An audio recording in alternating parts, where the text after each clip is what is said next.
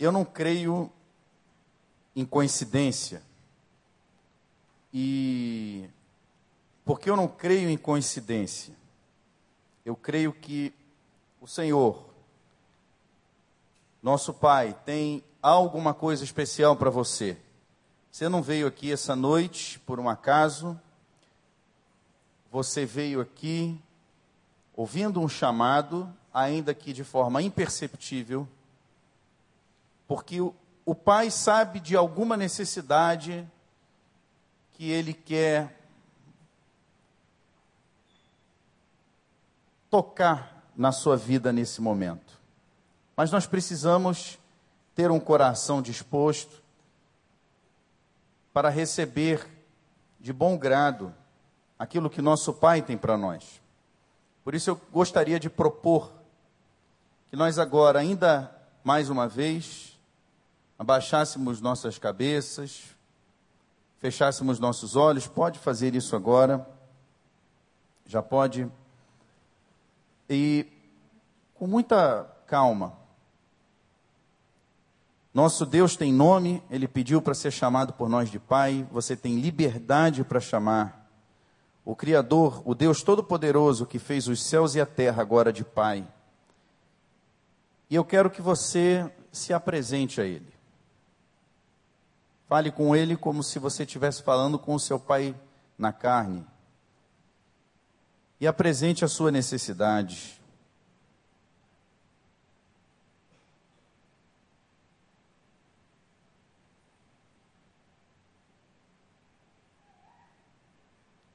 E tendo apresentado sua necessidade, peça ao Pai que agora ministre pelos próximos minutos ao seu coração. Convide-o a falar com você. Pai, estamos reunidos aqui em nome de Jesus, o nome que é sobre todo nome. Cremos, ó Pai, que o Senhor nos ama mais do que qualquer outra pessoa na terra. E cremos também, Pai, que o Senhor tem todo o poder no céu e na terra para fazer aquilo que é melhor para nós, muito mais além do que possamos pensar ou pedir. E neste momento, Pai, apresentamos a Ti nossas necessidades, crendo que o Senhor nos ouve. E, ó Pai, te dizemos que também cremos que o Senhor tem todo o poder para nos falar agora. Nós abrimos nosso coração e nossas mentes para que o Senhor nos fale em nome de Jesus. Amém. Você que nos ouve pela internet, ou você que ainda esteja, talvez, ouvindo essa gravação daqui a alguns dias, meses ou anos, eu não sei. Creia que o mesmo Pai que nos fala hoje, falará também através das mídias, através das gravações. Muito bem.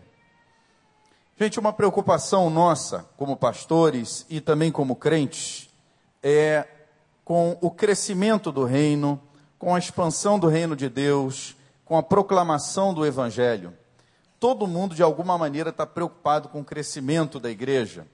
Tem gente que está preocupado, talvez, por motivos não muito bíblicos. Tem gente que se preocupa porque acha que a igreja vai ficar muito cheia e que talvez fique mais difícil para chegar, tenha que chegar mais cedo. Há pessoas que têm mais dificuldade em compartilhar do que outras.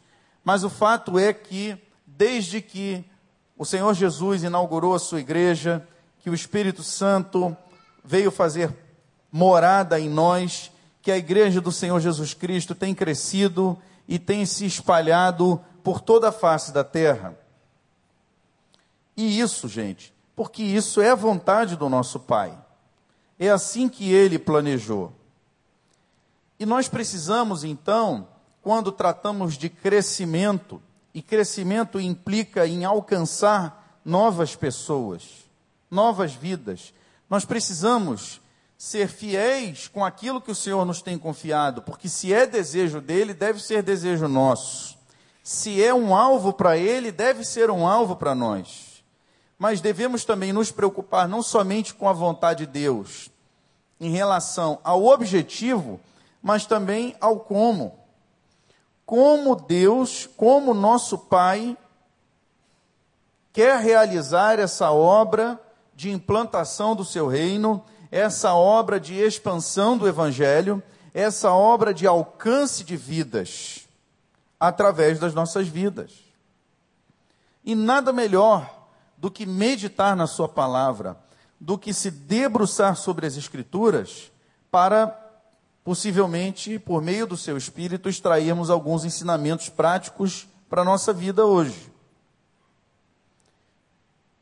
E durante os 300 primeiros anos da fé cristã, isso nós vamos ver aqui no texto, os crentes não se reuniam em templos como nós estamos reunidos aqui. Abra sua Bíblia em Atos 19, 20. Livro de Atos está no Novo Testamento, logo após os Evangelhos, o Evangelho de João. E o tema que nós vamos analisar é um tema que aparece repetidas vezes no livro de Atos, e que faz parte da história cristã. Diz lá no verso 20: Dessa maneira, a palavra do Senhor muito se difundia e se fortalecia. Amém? Então repete comigo. Dessa maneira, a palavra do Senhor muito se difundia e se fortalecia. De novo, dessa maneira, a palavra do Senhor muito se difundia e se fortalecia. O livro de Atos vai trazer a narrativa. É lógico que não é uma narrativa completa de todos os fatos, mas é um livro que narra muito do que aconteceu desde um pouco antes da ascensão de Jesus, já ressurreto, ok? Capítulo 1, até um tempo ainda da primeira prisão de Paulo em Roma, que está mais ou menos bem definida ou datada como o ano 60 da era cristã.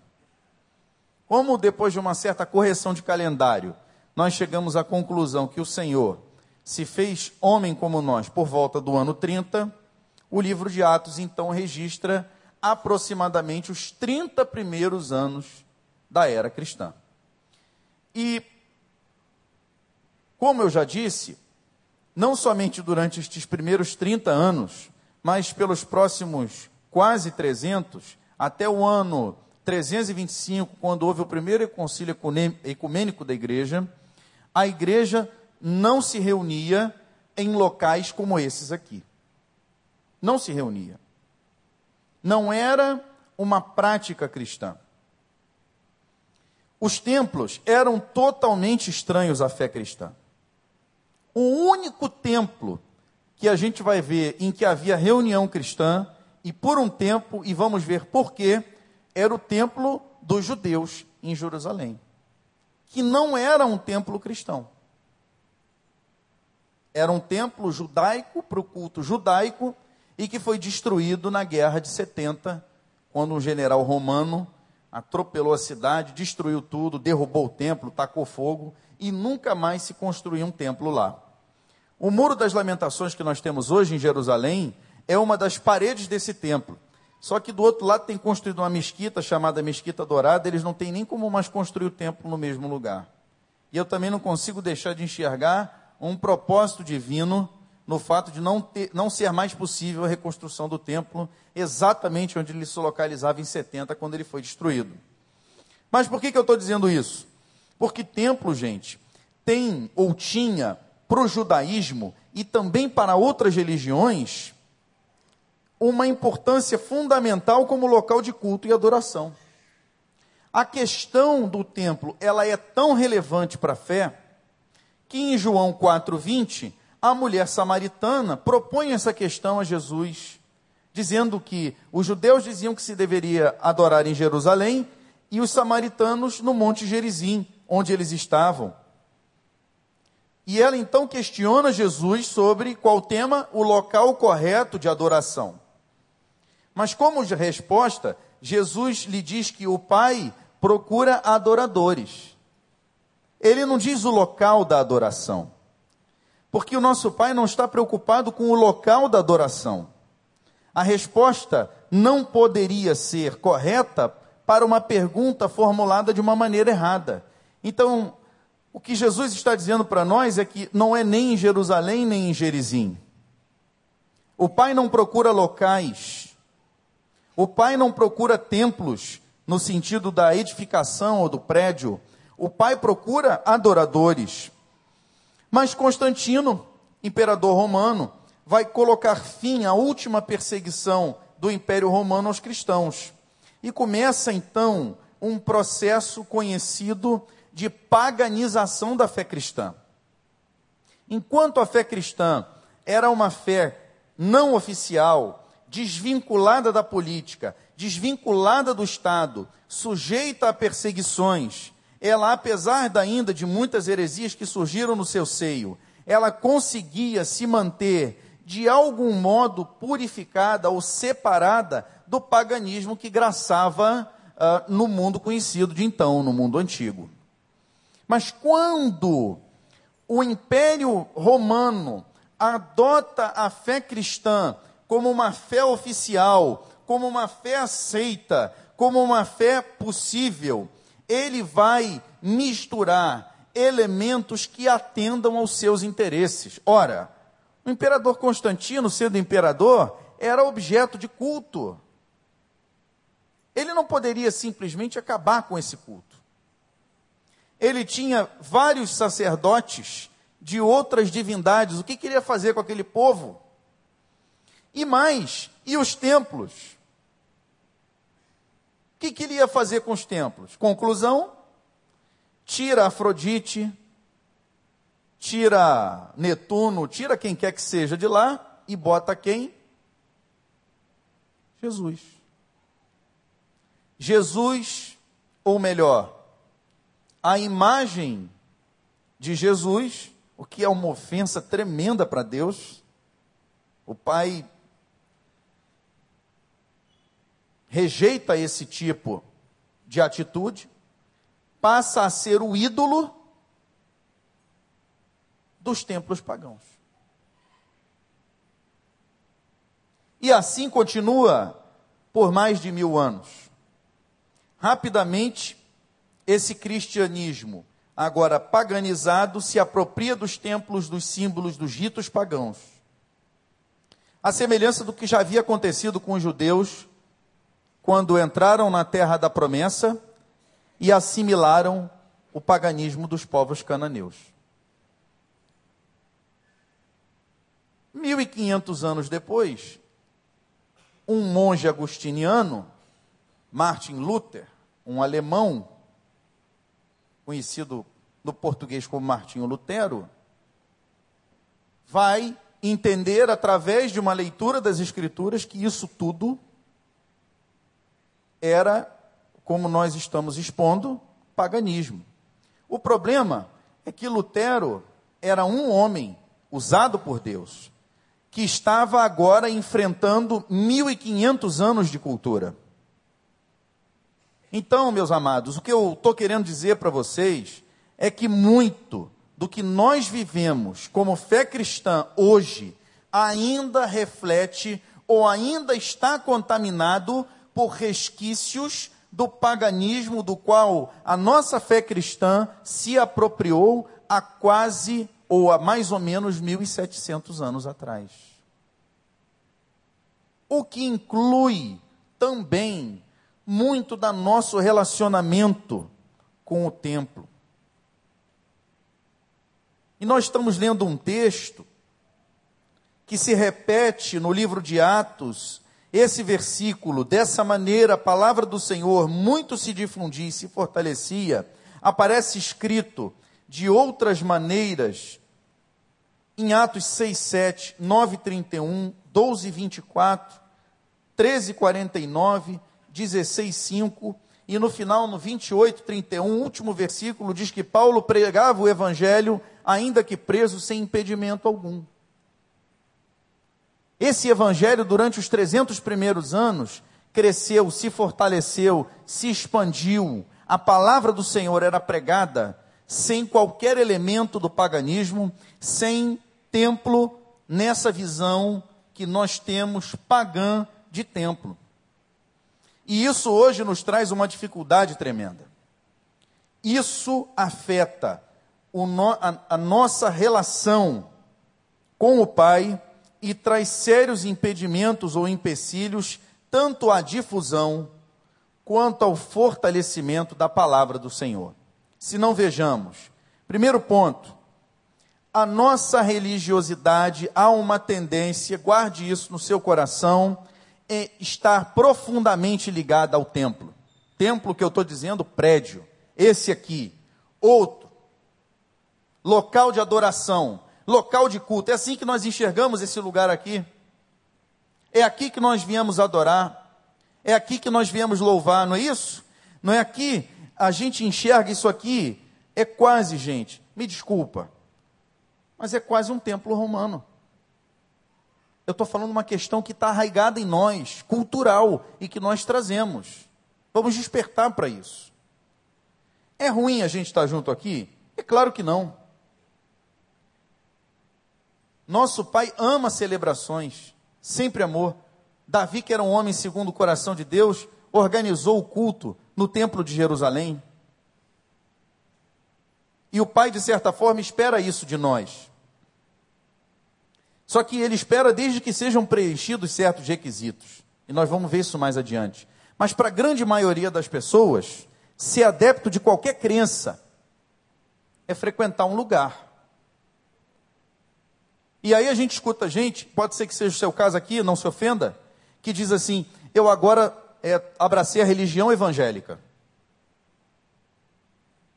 Diz isso porque nós temos sido incompetentes em transmitir o que significa a fé evangélica. A fé evangélica não significa frequentar um lugar.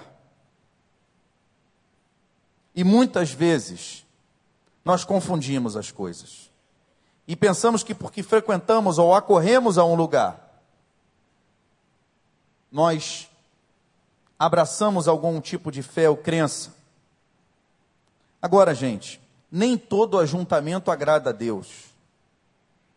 Se você puder comigo agora, rapidamente, voltar lá no Velho Testamento e abrir em Isaías capítulo 1. Vou ler apenas alguns versículos de uma denúncia que o profeta Isaías faz contra os ajuntamentos dos judeus.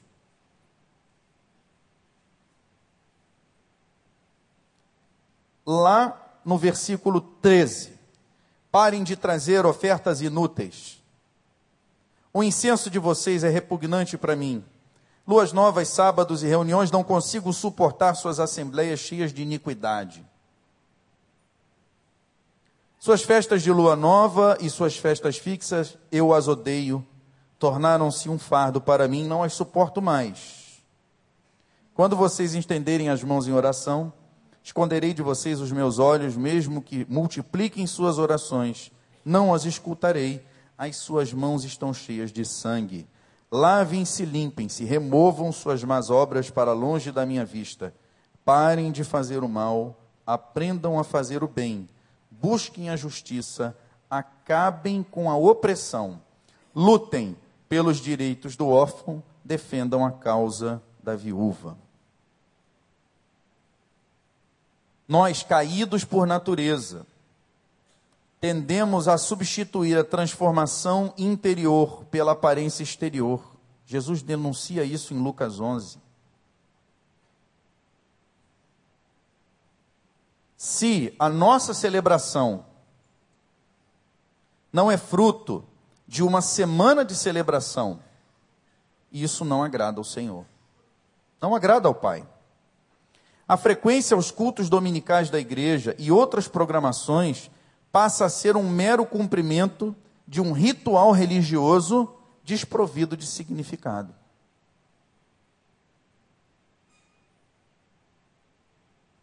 O que o Pai espera de nós não é que acorramos para cá, porque nós viemos para um local de adoração, não é isso. Porque ele não procura locais de adoração, ele procura adoradores. Adoradores que podem se reunir em locais de adoração. mas é porque culturalmente nós parece que tendemos a ver ou perceber que de repente num ajuntamento vai haver algum mover sobrenatural. E oportunamente talvez falemos sobre isso.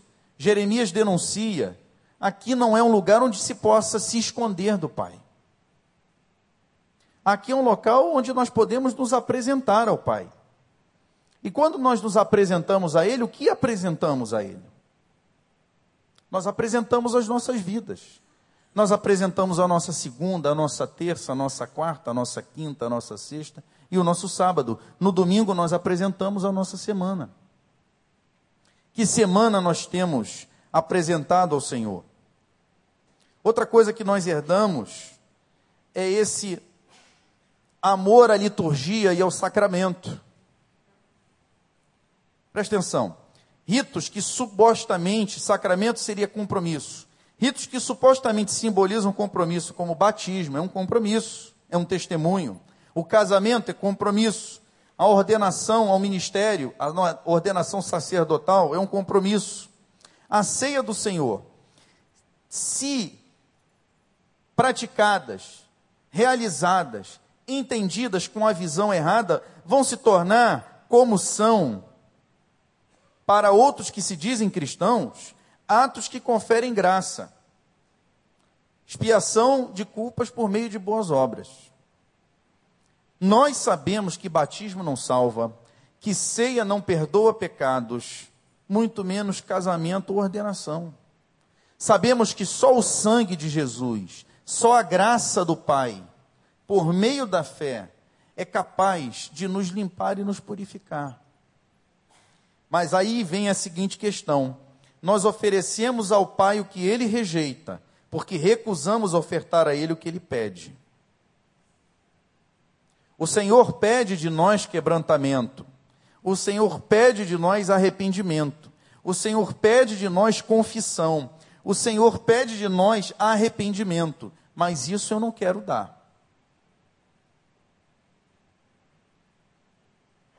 E aí, mentalidade, cultura.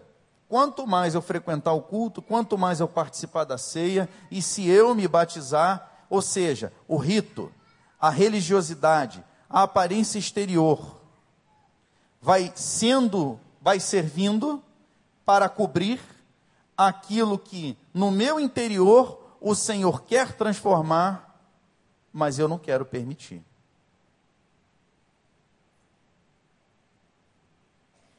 Nosso Pai nos ama.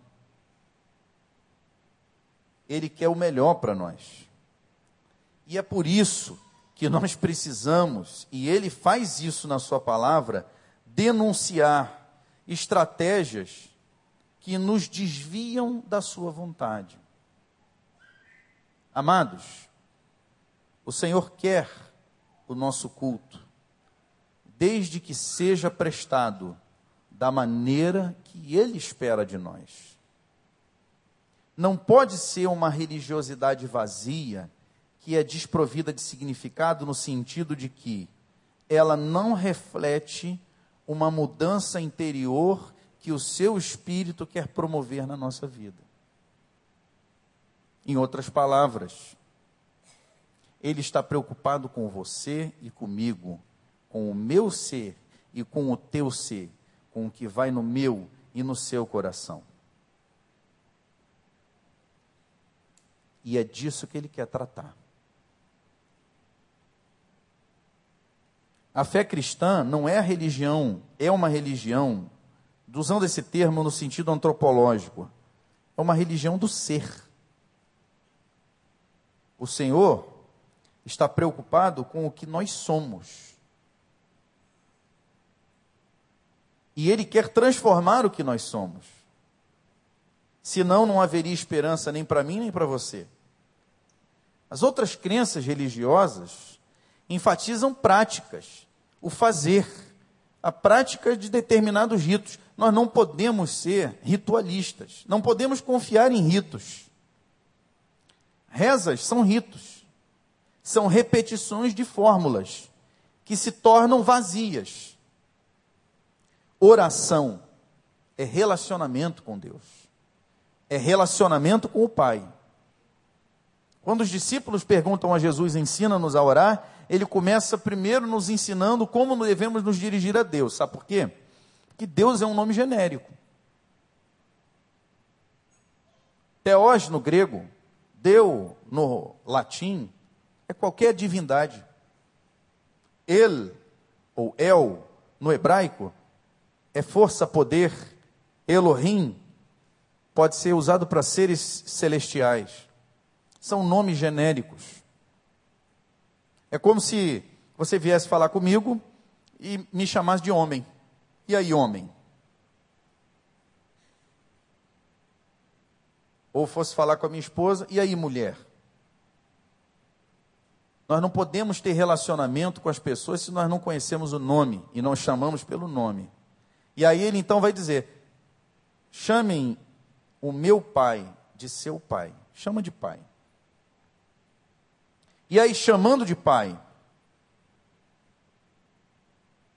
ele vai dar uma série de orientações do que o pai espera de nós. Não para que nós repitamos, mas na oração modelo, nós aprendemos alguma coisa sobre louvor, sobre gratidão, sobre confissão, sobre confiança na providência isso tudo na oração modelo. Para que a partir do modelo, a partir do ensino de Cristo, nós possamos desenvolver o nosso próprio relacionamento com o Pai através das orações. Oração não é rito. Vocês percebem? Da mesma maneira, meditação transcendental é um rito, em que você se coloca em posição de lótus e repete um mantra até ficar vazio de si mesmo. Agora, a Bíblia também fala de meditação. Mas quando fala de meditação, fala de você se aquietar. E através da oração e da leitura da palavra, meditando na palavra, deixar que o Pai ministre ao seu coração, que fale contigo. A oração e a meditação do crente são formas de se relacionar com o Pai do céu. Nós não podemos pautar a nossa vida em tarefas. Nós precisamos pautar a nossa vida não só com o nosso Pai do céu, mas entre nós em relacionamentos. Questão é motivação correta, propósito correto. Olha outro problema que nós herdamos essa visão de que existe uma casta sacerdotal profissional que é separada do laicato. Eu fiz quatro anos de seminário, o Miquel também, pastor Paulo também, João. Nós somos apenas irmãos, crentes. E tivemos um chamado específico para estudar mais, para ministrar treinamento. Apenas isso. Mas não somos sacerdotes, não somos separados, não somos diferentes. Ninguém é. Somos todos iguais, todos filhos do mesmo Pai, todos servos do mesmo Senhor. Todos iguais em tudo, nas fraquezas, nas dores, nos medos, nas angústias, nas ansiedades. Aqui não há maior nem menor, não há apóstolo nem diácono, Todos somos filhos, todos somos irmãos, todos somos servos. Não nego que existam lideranças, pastores levantados pelo Pai para o cuidado do povo, mas todo cristão verdadeiro é sacerdote. Pedro vai dizer: vocês são sacerdotes do Rei, vocês são povo escolhido, povo separado por Deus. Para quê, gente? Qual é o papel do sacerdote? No Velho Testamento, ele é um servo do Pai, do Pai do céu, que ministra ao Pai do céu em favor do povo. Por isso que o padre rezava a missa, a missa de costas. Porque ele estava ministrando o sacrifício a Deus. ele é um intermediário que clama em favor do povo. Nós não somos sacerdotes uns dos outros. Nós temos um sacerdote que é Jesus. Mas nós somos sacerdotes para interceder ao Pai para os que estão no mundo. Aí sim, para ministrar, como nós lemos nesse texto, nessa advertência de Isaías, ministrar ao órfão e à viúva. Amados, o órfão e a viúva são os párias sociais os perdidos, aqueles que não têm esperança, aqueles abandonados. Como nós vimos, pessoal da Cristolândia, gente que a sociedade está esperando que morra.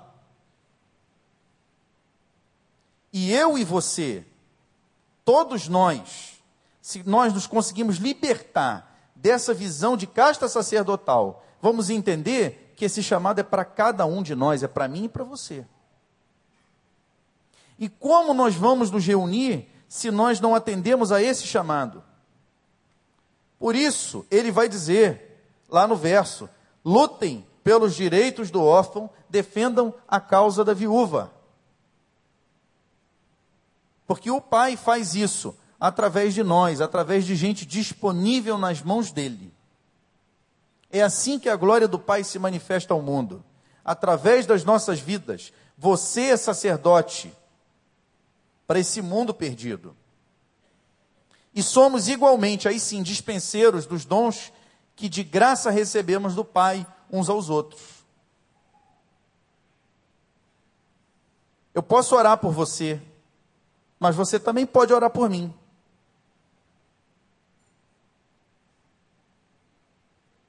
E a oração de um justo, aquele que é justificado pela fé, pode muito em seus efeitos. A sua oração, querido, pode muito em seus efeitos. Talvez possa mais, muito mais do que você possa imaginar. Tem ninguém maior ou menor aqui. Ninguém que tenha uma oração mais ou menos poderosa. A oração do justo, aquele que foi justificado pela fé em Cristo Jesus. Essa oração Pode muito em seus efeitos. Vocês veem como essas heranças continuam arraigadas na nossa cultura. Mas observamos no livro de Atos, em especial no texto que nós selecionamos, o 19, práticas bem diferentes daquela que recebemos do nosso Pai. Nossa manifestação coletiva de fé, nosso ajuntamento, nossa grande celebração, pressupõe vida com o Pai. Pressupõe. Você não vem para cá porque tem vida com o Pai, mas você vem para cá, viemos para cá celebrar, nos alegrar por causa da nossa vida com o Pai. É porque temos vida com o Pai na segunda, na terça, na quarta, na quinta, na sexta, no sábado, que no domingo nós nos ajuntamos para celebrar a ressurreição do Senhor Jesus Cristo, que me amou, que te amou, e a si mesmo se deu para nos salvar e nos redimir. Aleluia. Os discípulos judeus não iam ao templo para participar do culto. Os discípulos judeus que se converteram, os crentes, como nós lemos lá. Abre aí, agora pertinho, Atos 5, 46. Olha que interessante. A gente às vezes tem uma visão errada. Perdão, 42. 5,42, que se relaciona com o 2,46. Todos os dias no templo e de casa em casa, não deixavam de ensinar e proclamar que Jesus é o Cristo. Eles iam fazer no templo o quê? Ensinar e proclamar que Jesus é o Cristo. Eles iam a um lugar Atos 1,8 diz o quê? Que eles seriam testemunhas onde? Em Jerusalém. Então, em Jerusalém, no templo de Jerusalém, os crentes iam ao templo para dizer para os judeus que aquilo ali, gente, ó, acabou. Ô, gente, esse cara que vocês chamam de Adonai, ele não está mais aqui não.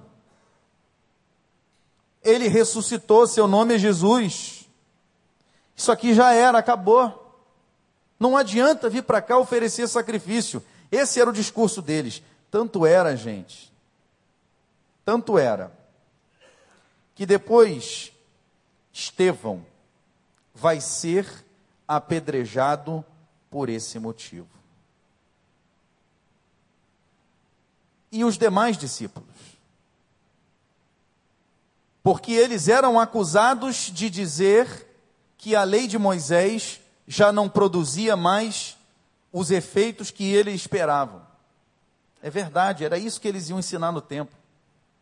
Porque eles diziam que existia um Deus que se fez homem, Jesus, que morreu por nós e que ressuscitou ao terceiro dia. E que é nele em quem devemos confiar. Era isso que eles iam fazer no templo de Jerusalém. Era isso que eles iam. Eles se reuniam para alcançar pessoas, para abençoar vidas, para transformar, para serem instrumentos para que sejamos todos nós conjuntamente transformados de glória em glória. A gente tem que focar no propósito. Por isso, Paulo vai dizer: quem fala em línguas edifica-se a si mesmo. Não é o propósito nosso do ajuntamento a edificação própria, mas a edificação mútua. É isso que ele espera de nós. Ele espera que nós tenhamos vida para que nós possamos compartilhar a vida que temos.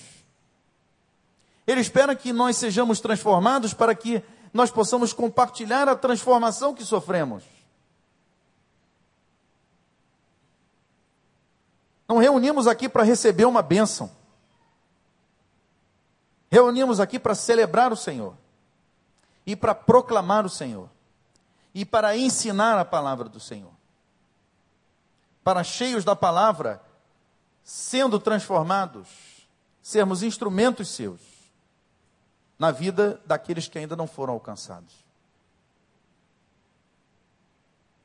Nossa manifestação coletiva de fé pressupõe vida com o Pai. O templo de Jerusalém era o local da reunião dos que não eram crentes.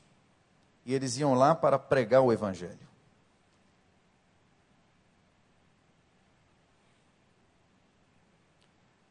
Atos 7, 48. No discurso de Estevão, Estevão diz: Todavia o Altíssimo não habita em casas feitas por homens, como diz o profeta. Gente, isso aqui não é a casa do Senhor. Amém? Tá difícil? Amém? Aqui não é a casa do Senhor. Amém?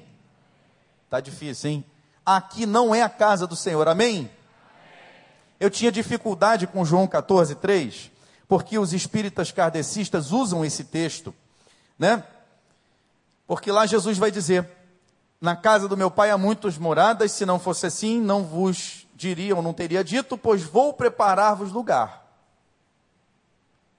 E eu ficava pensando assim, meu pai do céu, eu sei que o kardecismo não é verdade, é uma leitura incorreta do Novo Testamento. Mas o que, que esse texto quer dizer? E eu não compreendia bem esse texto. Eu só sabia que, continuando no texto em João 14,6, Jesus vai dizer: Eu sou o caminho, a verdade e a vida, e ninguém vê ao Pai senão por mim. Isso já aquietava o meu coração, porque, embora eu não soubesse o significado das moradas que ele iria nos preparar, eu sabia que só ele era o caminho. Mas eu ainda tinha dúvidas sobre que moradas eram essas. E o Ariovaldo, uma vez pregando aqui, falou sobre o significado de morada como templo. Nós somos o templo, nós somos a morada. Aquilo ali já fez todo sentido para mim. A morada que Jesus nos prepara é o corpo celestial, o corpo físico, mas um corpo espiritual, que nós receberemos na ressurreição. Aleluia, nós somos a morada. Ele vai preparar lugar para nós, nós somos a morada. Mas quando o Senhor compartilhou comigo essa palavra, eu meditando nela, eu falei, meu pai, como podia passar tantos anos assim? João 14, 3 diz o que? Na casa do meu pai há muitas moradas, não diz? Aí o que, que diz o 14, 23? Se alguém me amar, guardará minha palavra, e meu pai o amará, E viremos a ele e faremos nele morada. No próprio capítulo, você não precisa ler Romanos, não precisa ler Coríntios. No próprio capítulo 14, no mesmo capítulo 14, Jesus, no verso 23, explica: Nós, nós somos, você e eu, a casa do Senhor. Eu sou casa do Senhor, embora não seja digno, não mereça. Sendo um vil pecador, aprove ao Senhor me escolher e fazer de mim sua morada, pela sua graça. E assim como ele fez comigo, ele fez contigo. E talvez se ele não tenha feito contigo, tenha certeza, querido, que ele quer fazer. Ele quer ser, ele quer habitar em você. Ele quer morar em você. Ele quer transformar a sua vida. Ele quer te fazer uma nova pessoa. Ele quer limpar. Queridos, eu como eu oro. Como eu oro quando eu sou confrontado com os meus pecados e digo assim: Senhor, limpa o meu coração. Como eu preciso. Como eu preciso ser morada. Como eu preciso que o Senhor habite poderosamente em mim. Se eu não fosse casa do Senhor, eu não estaria de pé.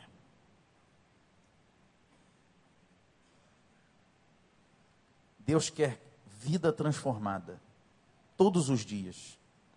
Não sei se você tem 20 anos de crente, se é líder, professor de EBD, pastor, não importa. Porque somos morada. Ele quer nossas vidas transformadas. Transformadas todos os dias. Aprender é ser transformado. Isso eu aprendi na aula de didática lá no seminário. Sabe o que eu achava que era aprender? Achava que aprender era assistir a aula, absorver, processar, chegar na prova e acertar a resposta. Mas o que eu aprendi é que não adianta você acertar as respostas numa prova se você depois não carrega isso para a sua vida se isso não transforma você. Quem estudou e não foi transformado ainda não aprendeu. O sinal externo da aprendizagem é a transformação. Paulo pregava com autoridade. Esse texto fala de Paulo pregando, como outros tantos. Aliás, o livro de Atos fala da pregação do evangelho pelos seus discípulos nos primeiros 30 anos da era cristã. Paulo pregava com autoridade porque sua fé era real no sentido de que redundava num andar diário na presença do Pai. Isso é fé real. É caminhar com o Pai, dia a dia. É caminhar com o Senhor Jesus, dia a dia. E sabemos que Paulo era crente, que ele cria, porque vemos o que ele vivia. Sabemos que Paulo cria porque ele vivia aquilo que ele cria. E daí vinha toda a autoridade de Paulo.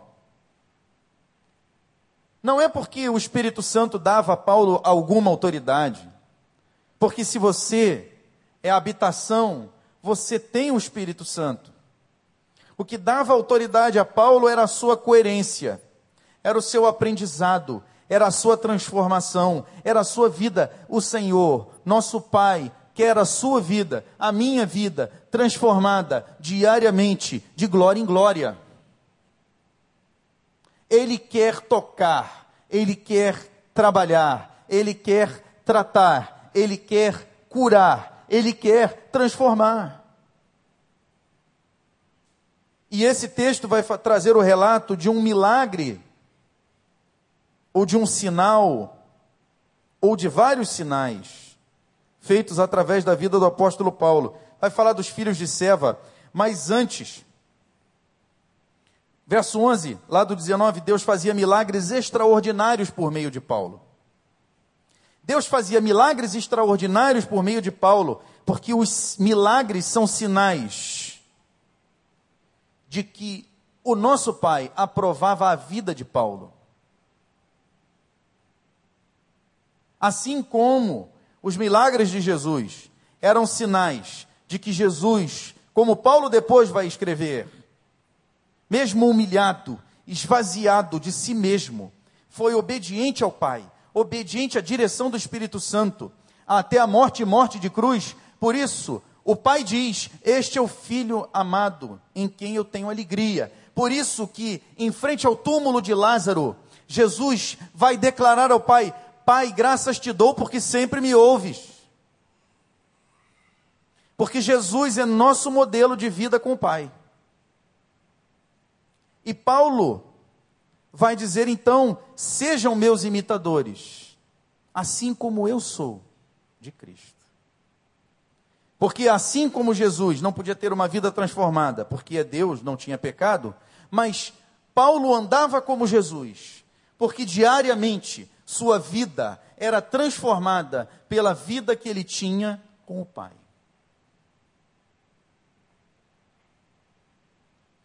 E vidas transformadas, queridos, geram vidas transformadas. Por isso, por isso, a palavra do Senhor muito se difundia e se fortalecia. Porque gente transformada como Paulo, como Barnabé, como João Marcos, como Timóteo, como Pedro, como tantos outros, como o próprio Estevão, que teve a sua vida abreviada pelo apedrejamento, como Tiago, martirizado, vidas transformadas, Filipe, que evangelizou eunuco, vidas transformadas geram vidas transformadas. Do mais antigo ao mais novo, o sinal exterior de uma vida saudável com Cristo são os frutos. Vida gera vida. Discípulo gera discípulo. Eu preciso ser discípulo, eu preciso entrar no processo de cura, eu preciso entrar no processo de vida com Deus, de vida com o Pai. Ser transformado e começar a gerar. Como Paulo vai dizer que gerou. Nós, sendo gerados, somos agora capazes de gerar discípulos. E assim, sem templo, sem grande ajuntamento, durante 300 anos, a palavra do Senhor muito se difundia e se fortalecia. Deus, nosso Pai, Senhor Jesus Cristo, o Espírito Santo de Deus, são o mesmo. Ontem, hoje e sempre. Ele não mudou. Hoje nós temos um local confortável, com vários bancos, estacionamento, ar-condicionado. Isso tudo é muito bom. Local para nos reunirmos, nos alegrarmos, para louvarmos, bendizermos, orarmos, termos comunhão. Tudo isso é muito bom. Mas a necessidade de Deus de gerar em nós a vida de Cristo não mudou. Nosso Pai que nos ama continua interessado em mim e em você. Continua querendo tocar no mais profundo da sua alma, no mais profundo do seu coração. Continua querendo visitar você nas suas necessidades, transformar a sua vida, a minha vida, fazer um vaso novo para a sua honra, gerar discípulo, e quer que você multiplique isso, seja parceiro dele, nesse projeto maravilhoso de salvação, de redenção de todo homem, de todo ser humano, de toda mulher. No começo, antes de lermos a palavra, eu e você fizemos uma oração pedindo que nosso Pai falasse conosco. Eu sei o que ele ministrou no meu coração, mas eu não sei o que ele ministrou no seu coração. Mas eu quero te fazer um convite. Nós vamos agora caminhando para o encerramento desse nosso culto com um cântico. E eu quero te convidar, se você foi tocado por essa palavra da parte do Senhor, do nosso Pai, e se você deseja dar algum tipo de resposta a Ele, que enquanto nós cantamos, você vem aqui à frente comigo eu vou estar aqui à frente. Nós vamos orar juntos. Vamos nos apresentar.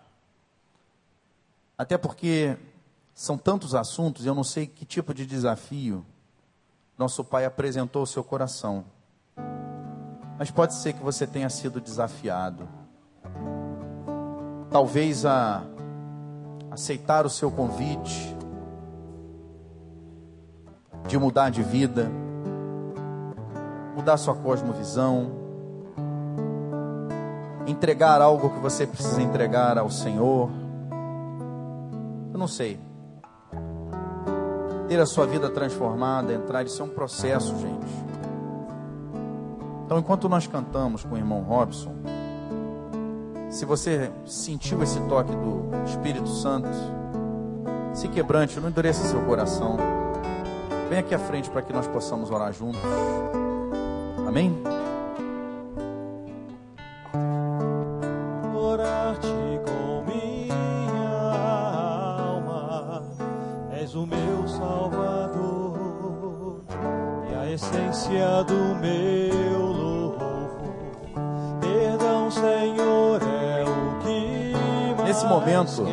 Que nós louvamos, se você quiser se colocar de pé, pode se colocar de pé. E e se você tem o desejo de vir aqui, não se tenha, não fique constrangido. Pode vir, eu estou aqui com você. Eu também preciso. Eu quero te convidar, se você tem esse desejo, a vir aqui para orar comigo. Eu vou orar pela minha vida e pela sua vida. Pode vir. Saia do seu lugar, não se constranja. Vem para cá, vamos orar. Vamos orar.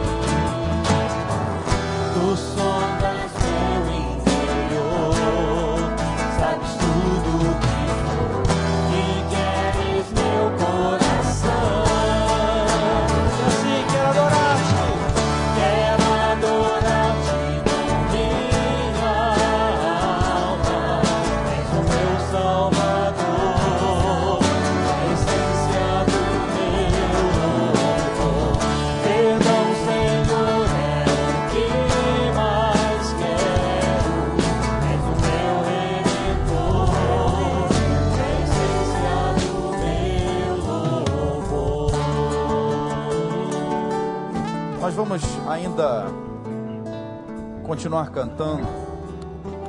E eu queria te pedir uma coisa: não perca essa oportunidade. Você orou, pediu para que o Senhor falasse com você. E é preciso dar uma resposta. quando a gente sente esse toque no nosso coração, às vezes é natural que a gente endureça. Eu muitas vezes endureci meu coração. Mas eu sou líder, sou seminarista, sou pastor. Que, as pessoas vão pensar de mim se eu me levantar e me colocar e me apresentar? Meu irmão, não olhe para o lado, olhe para o alto.